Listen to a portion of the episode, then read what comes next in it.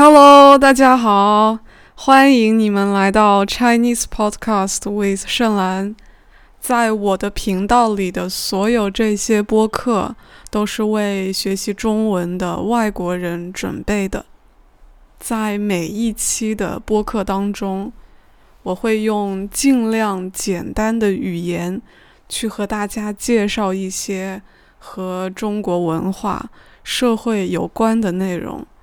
希望通过这样一些播客，大家能够练习你们的中文听力。学习一些生词，同时呢，增加对于中国的了解。这些播客他们的难度通常是在 HSK 五级左右。如果你的水平啊，中文水平是 HSK 四级，你也可以听懂大部分的内容。如果你的中文水平已经达到了 HSK 五级，那么听懂这些内容。对于你来说，应该是非常简单的。假如你觉得听这些播客还是比较难，但是你对他们的内容很感兴趣，同时你也想用听播客的这种方式来学习中文，如果是这样的话，你可以在我的 Patreon 上面找到这些播客的文字稿。在加入我的 Patreon 会员之后，你不仅可以得到所有这些播客的文字稿，还可以获得每天一期十分钟左右长度的迷你播客。好的，那关于这个播客的一个简单的介绍，就先说到这里。接下来，我们就正式进入今天这期播客的主题。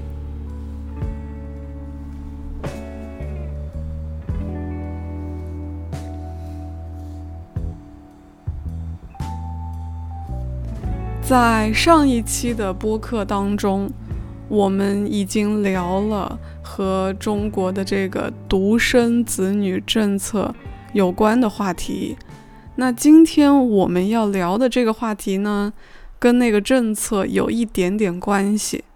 所以，首先呢，我们先来简单的回顾一下，复习一下和独生子女政策有关的内容。好。在一九八二年一直到二零一六年啊这一段时间，在中国啊政府为了控制人口的数量，实行了这样一个政策，也就是他要求每一个家庭每一对夫妻只能够生一个孩子。好，当然，我上面所说的这样一个简单的介绍呢，它其实只是一个非常简单的一个说明，因为其实在实际的生活当中，在不同的时间，在不同的阶段，这个政策它的具体内容其实是不一样的。不过总的来说，啊，这个计划生育政策呢。它实现了自己的目标，也就是说，它确实控制了中国人口增长的速度，让中国的人口增长的速度变慢了。不过，为什么在二零一六年的时候，中国的政府选择去结束这样一个政策呢？原因也很好理解，是这样的，政府发现呢。计划生育这个政策啊，它确实达到了目的，但是与此同时也带来了新的问题，那就是在计划生育这个政策的影响之下，再加上随着中国经济的发展，大家越来越不愿意去生孩子。好，那关于这个中国年轻人越来越不愿意生孩子的问题。我们今天在这里不具体去聊，在之后呢，我会具体的出一期播客来跟大家介绍这个情况。那么，嗯，两个影响，对吧？计划生育政策再加上经济的发展啊，这两个因素导致呢，在中国啊，出生的这些婴儿越来越少。比如说，根据一个中国政府官方的数据，从一九九一年一直到二零二一年，啊，差不多在每一年当中，中国的这个人口出生率都是在下降的。比如说，在一九九一年的时候。中国当时的人口出生率接近百分之二十，但是到了去年，也就是二零二一年的时候，这个人口出生率已经变成了不到百分之八，也就是小于百分之八，大概是百分之七点多。于是呢，中国的社会现在的情况就是新生的这个婴儿。越来越少，啊，独生子女一代，也就是一九八二年到一九九一年这段时间出生的人，啊，他们慢慢的成年了，成为了这个社会当中的年轻人，或者我们说青年人，那他们的数量是比较少的，啊，那他们的父母，对吧？就独生子女这一代人的父母，包括祖父母，他们慢慢的变老了。就成为了这个社会上的中老年人，那这一群人的数量是比较多的，因为在当年啊，也就是这个计划生育政策之前的那个年代，在中国呢，很多家庭因为传统的观念，大家觉得要多生一点孩子会比较好，所以大多数的家庭会生很多的孩子，比如说一个家庭有五个。甚至五个以上的孩子，那这个是很正常的事情。结果就是现在整个社会的人口结构非常的不平衡，这是什么意思呢？也就是说，年轻人啊，还有小孩子的数量相对比较少，而这个老年人啊，中年人、老年人的数量。非常的多，那我们把这样的一个社会叫做老龄化社会。在老龄化社会当中，常常都会有很多的问题，比如说，在中国，通常来说，目前啊，男性他六十岁之后，女性五十五岁之后就可以退休了。那退休的意思就是说，不用再继续工作，政府会给他们发放养老金。那么这样一笔养老金的支出，其实对于政府来说是一个非常大的财政的负担，对吧？啊，年轻人比较少，老年人比较多，那么税收的收入是不是会比较少？也就是年轻人交给国家的这个钱会比较少，而老年人啊要给老年人发的这个养老金呢会比较多啊，所以说这个国家的财政负担会比较大，这是其中一个问题。那另外呢，老人们退休之后会有很多空闲的时间，那么政府应该怎么样啊提供一些服务？让他们能够充实的去度过这些空闲的时间呢，这个也是一个问题。除此之外呢，老人的身体还很容易出现健康的问题。那么，这个对于社会的医疗资源，对于社会的这些医疗的部分，也提出了很大的挑战。好，等等等等，这样的问题其实还有很多。所以呢，最近这些年来，这样一些和老龄化有关的问题，在中国的社会当中受到了非常多的关注。那么，我们今天要聊的这个主题呢，就是和啊这里提到的老年人群体有关系的，在中国。老年人的活动其实非常的丰富，有时候我们甚至觉得他们比年轻人更加的有活力。他们的生活更加的丰富精彩，因为年轻人很多就是喜欢宅在家里，然后刷刷手机啊，生活没有什么有意思的。但是对于中国的老年人来说，他们有各种的活动，比如其中一个就是跳广场舞。如果你以前来过中国，或者说如果你现在就生活在中国的话，那你应该有看到过，在中国的大街上、各种广场上啊、公园里面，反正就是任何地方，只要是有空地，那么就一定会有很多的中老年人在那里一起跳舞。他们会有一个音响。来放这个音乐，然后很多人就站在一起。通常这个前排的人是那些最有经验的、跳的最好的人，而刚刚学习这个舞蹈的人呢，他们会自觉的站在后排。好，那如果你碰巧看到了这些广场上跳舞的人，你觉得很开心、很感兴趣。其实你也可以就加入他们一起跳舞，你可以站在后面那些空的位置上，跟着前面的人一块儿跳。在今天的中国，广场舞是一种非常受欢迎、非常流行的休闲活动啊，尤其是对于中老年人来说。不过，中国人也不是一直都跳广场舞的。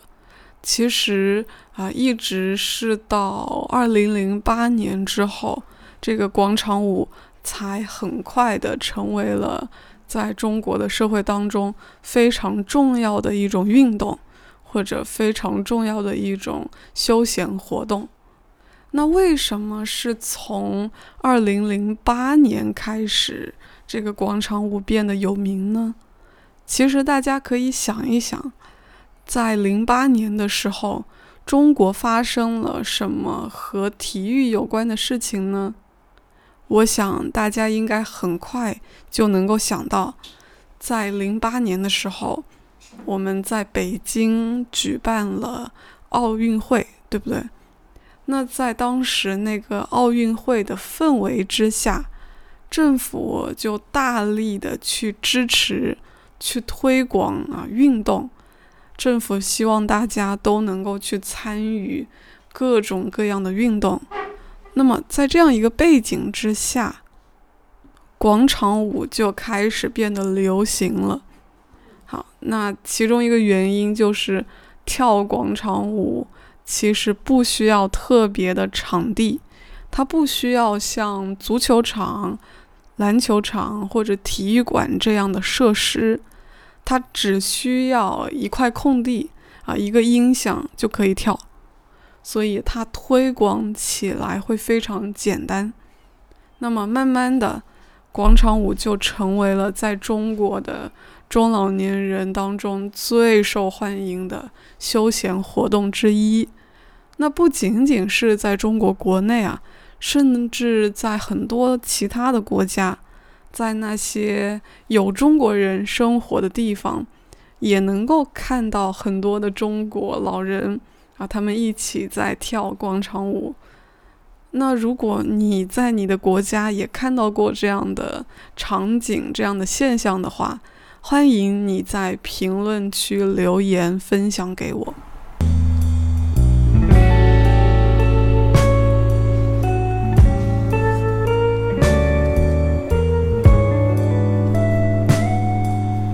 好那听到这里，相信大家已经差不多了解这个广场舞是什么了。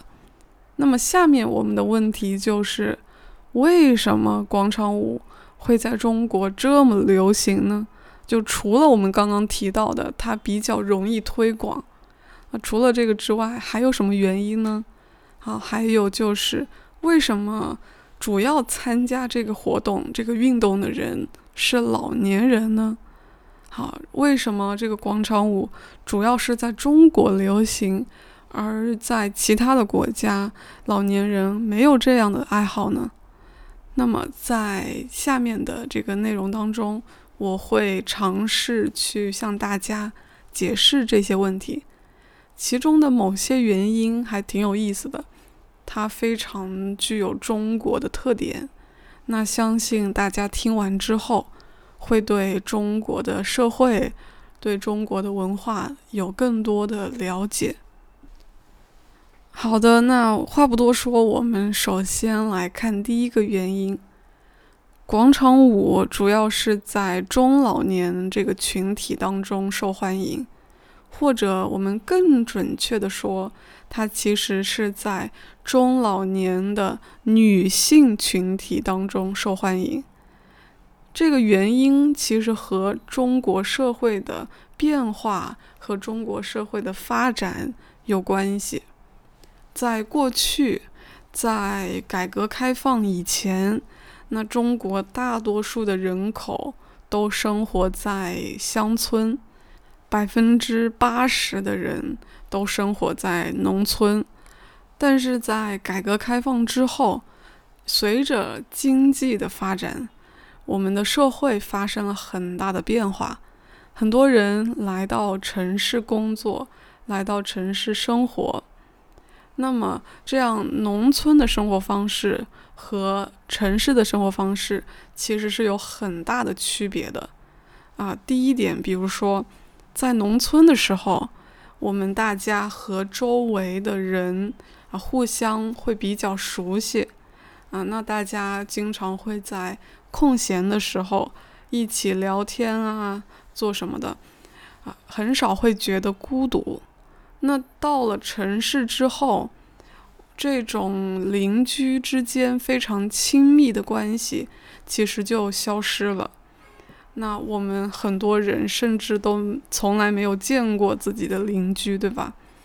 好，另外在农村的时候啊，我们通常是一家人住在一栋很大的房子里面，我们的活动空间是很大的。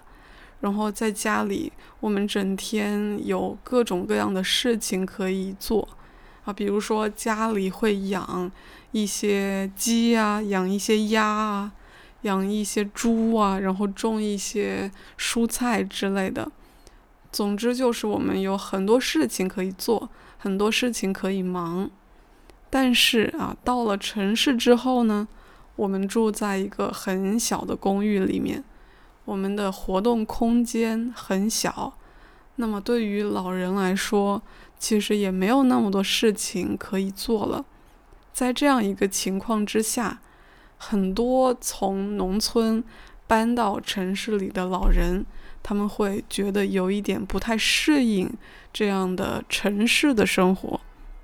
那他们的子女平时工作会很忙，而他们自己在城市当中可能也不太认识很多熟人，所以生活难免会有一点孤独，会有一点无聊。这个时候。啊，大家就会去找一些事情做。那广场舞正好就是一个非常好的选择，它既可以锻炼身体，也可以交到一些朋友。在这些跳广场舞的人当中，绝大多数都是女性，啊，是中年或者老年的女性。那在中文当中，我们其实可以用。大妈这个词来称呼中老年的女性，不过在这里我想要提醒大家，我们还是尽量不要用这个词去称呼别人。比如说你在路上啊走路，对吧？然后你找不到路了，你看到一个中老年的女性，你想要问她，哎，这个路怎么走？在这个时候。我觉得最好不要用“大妈”这个词来称呼她，啊，因为她可能会觉得有一点被冒犯到，会不开心。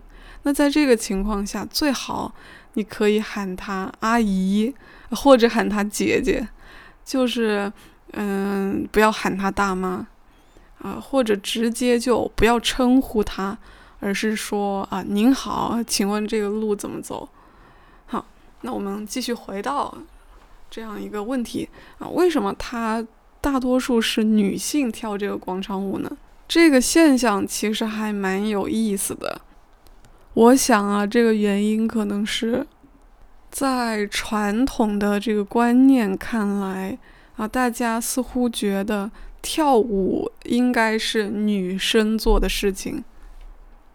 比如啊，在中国，很多的父母会送自己的孩子去学习各种各样的才艺，比如学习钢琴啊等等这些乐器啊之类的。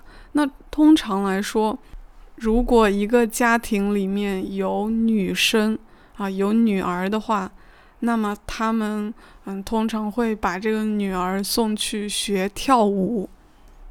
因为大家觉得这个跳舞对于女生来说啊非常的好，它能够提升女生的这样一个气质，提升女生的外在的形象，呃，但确实很少有送男孩去跳舞的，很少有人会送自己的儿子去学跳舞。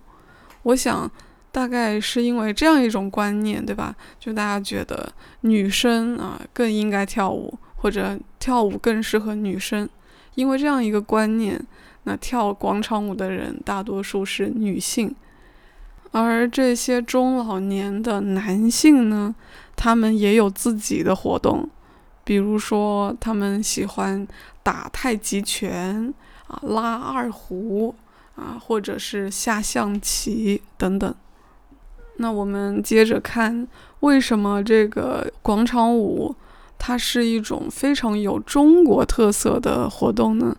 也就是说，为什么它在中国就特别受欢迎，但是它很难推广到其他国家，它很难让嗯其他国家的老年人也来做这件事情呢？啊，那我觉得这个原因是和中国的历史。中国的文化有关系的，我们可以看到，就是在这个广场上，啊，聚在一起跳舞的这些人有很多，而且我们任何人如果想要加入他们，都可以随时加入，我们并不需要报名什么的。就像我们之前所提到的，如果你想跳的话。你可以就在这个跳舞的队伍后面找一个空的位置，然后你站在那儿跟着前面的人一起跳就可以。也就是说啊，这些广场舞它并不是啊组织起来的，不是说嗯大家很多人啊所有跳舞的人都认识，然后大家一起商量说，哎，咱们要不要去那个广场上跳舞？好，不是这样子的，在很多情况下，首先啊，是有几个人，他们最开始对这个跳广场舞感兴趣，然后他们这几个人呢，就先找到一个空地，比如找到一个广场，然后他们会先选一些非常流行的音乐，然后自己先在那里跳起来。那么过路的人。啊，看到他们如果也有兴趣的话，就会加入一起跳，就是跟在后面一起跳。慢慢的，这个跳舞的人就从几个人变成了很多很多人。所以呢，在这样一个现象，它的背后反映的其实是中国的一种集体主义的文化。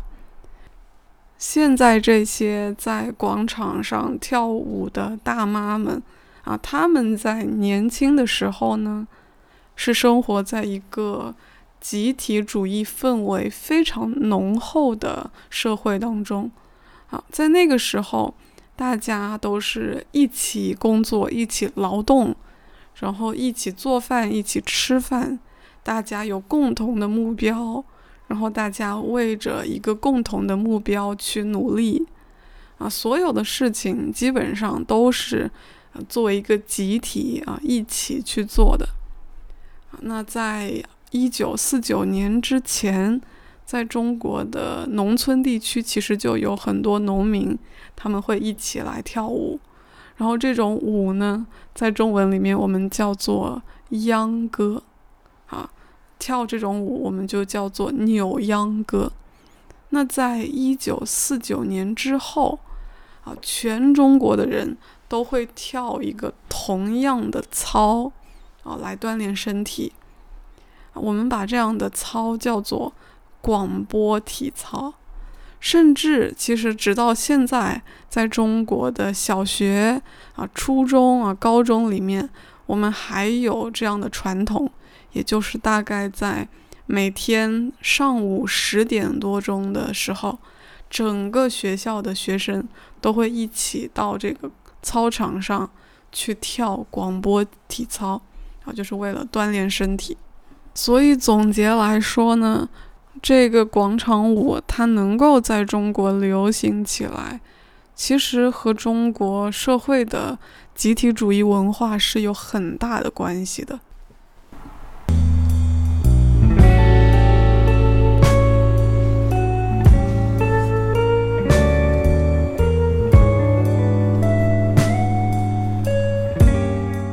好的，那在上面呢，我们已经介绍完了关于啊为什么广场舞在中国这么流行的这样一个大问题，其中的两个最重要的原因。那接下来我们接着来聊剩下的一些比较有意思的原因。在准备这一期播客的时候，我读了一份报告啊，这个报告它是。啊，关于啊研究广场舞在中国流行的原因的，那在这个报告当中有提到一个非常有意思的事情啊，这个写报告的人他采访跳广场舞的大妈的时候，有一位阿姨就说：“哎，他们之所以跳得这么开心，是因为这个音乐特别好。”他们选的这些音乐呢，都是在中国非常有名的歌手唱的歌，比如其中有一个叫做凤凰传奇的组合，他们的歌在这些大爷大妈当中非常受欢迎，因为这些歌节奏特别的欢快，很适合跳舞。那下面我会放一段他们的歌啊。来给大家听一听。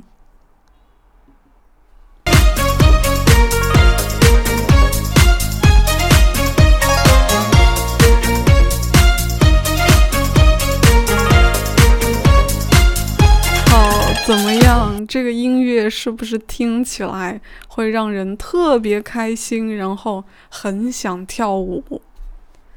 好的，那我们接着来看最后一个原因。我们在之前也提到过，当一个人看到广场上有人在跳舞，那如果他感兴趣的话，就可以啊随意的加入他们，只需要在队伍后面找一个空位站着，然后跟着前面的人一起跳就可以了。那在这里我们可以看出来，像这种广场舞，一般来说它的难度都不是很大。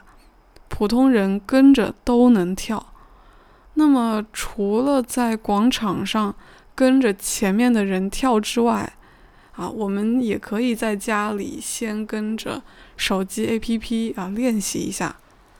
随着这个广场舞的推广，在中国啊，有人就看到了这样一个现象，它背后的商机，也就是说，他们发现。哇，这个广场舞居然这么受欢迎！那如果要开发一些 A.P.P 来教大家跳舞，一定能够挣很多的钱。于是，嗯，在中国就出现了越来越多的这种跳广场舞的啊，教大家跳广场舞的 A.P.P。啊，那我们只需要一个手机，就能够随时随地。学习最新的舞蹈，所以说这些 A P P 他们在一定的程度上也为推广广场舞做出了很大的贡献。好，到这里呢，我们已经比较了解中国的广场舞文化了。那在这期播客的最后，我还想补充一点点的内容。嗯，总体来说，这个广场舞在中国的社会当中是一个非常好的东西，非常棒的东西，因为它为很多的老年人，为很多的中年人提供了一种免费的休闲娱乐的方式，而且这样一个方式不仅能够让他们嗯锻炼身体，保持身体的健康，还可以让他们。认识更多的人啊，让他们更加适应城市的生活。所以说啊，总体来说，对整个社会这个广场舞都是有好处的。不过呢，其实啊，这个广场舞在中国它也存在一点点的问题。其中最大的一个问题就是，有些时候啊，这些跳广场舞的人。他们把自己的这个声音放得太大了，不是他们说话的声音，而是他们的音乐的声音放得太大了。那这就可能会影响到附近的居民。举个例子来说，很多的年轻人呢，就喜欢在周末的时候睡个懒觉。啊，睡懒觉的意思就是。睡到很晚很晚才起床，比如说中午十一点、十二点才起床，啊，但是早上的时候呢，这些老人们他们有跳广场舞锻炼身体的习惯，通常他们非常早啊，比如说七点左右就开始在这些地方跳舞了。那跳舞的时候。嗯，这些广场啊，这些空地啊，通常又离居民区非常的近，所以他们的这些音乐的声音，有时候就会打扰到那些想要睡懒觉的年轻人。啊，除了这个例子之外，还有一个，就是我在上大学的时候，我们学校外边就有一个特别大的广场。在这个广场上呢，就经常有老人们放着音乐跳广场舞。好多次我们在教室里上课的时候，以及在图书馆自习的时候，就能够听到外面特别大的音乐的声音。有时确实觉得挺烦的。那我说到这里，我突然想到一个很有意思的事情。就是可能，嗯，在西方，对不对？在那些特别喜欢派对的国家，通常是老人会抱怨年轻人的音乐的声音太大了。比如说，年轻人很晚还在派对，然后会开很大的声音。那这个时候，老人要睡觉，啊，他们会非常的抱怨，啊，这个年轻人。声音太大了。那在中国情况就是相反的，是年轻人喜欢抱怨老年人这个跳广场舞放的音乐的声音太大了。我觉得这个嗯区别特别的有意思。好，那我们今天的这期播客内容就先说到这里。啊，今天给大家介绍了一下中国的广场舞。希望呢大家能够从中学到一点东西。那我们下一期再见，拜拜。